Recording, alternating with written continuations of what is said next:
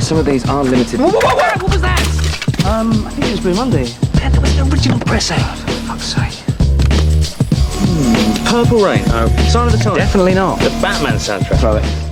Ja, das war eine Szene aus Shaun of the Dead, in der Zombies mit Schallplatten beworfen werden und unsere Helden bei der Suche nach geeigneten Wurfscheiben eine Originalpressung von Blue Monday von New Order rausziehen und wieder auf die Seite legen. Kleiner Funfact an der Seite, man kann sehen, dass das garantiert keine Originalpressung ist, die da rausgezogen wird. Die wäre auch so ein bisschen teuer gewesen für so einen Film.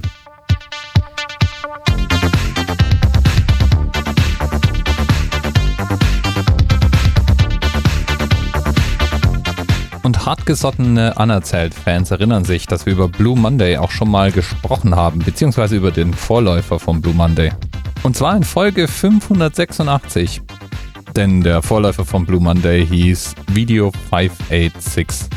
New Order jedenfalls gelten als Pioniere der elektronischen Tanzmusik.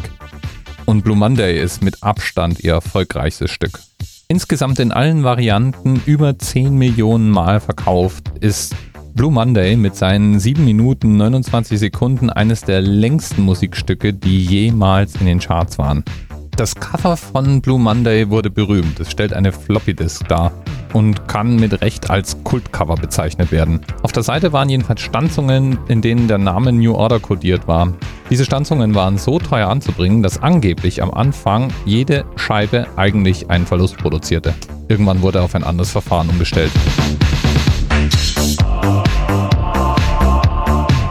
Ja, und aus dem Thema kannst du wahrscheinlich auch schon erraten, wer diesmal natürlich wieder Themenpate war.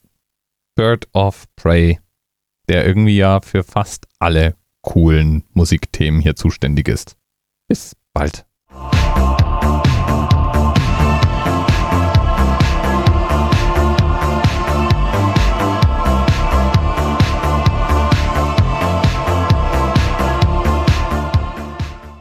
TMRS 10, 9, 8.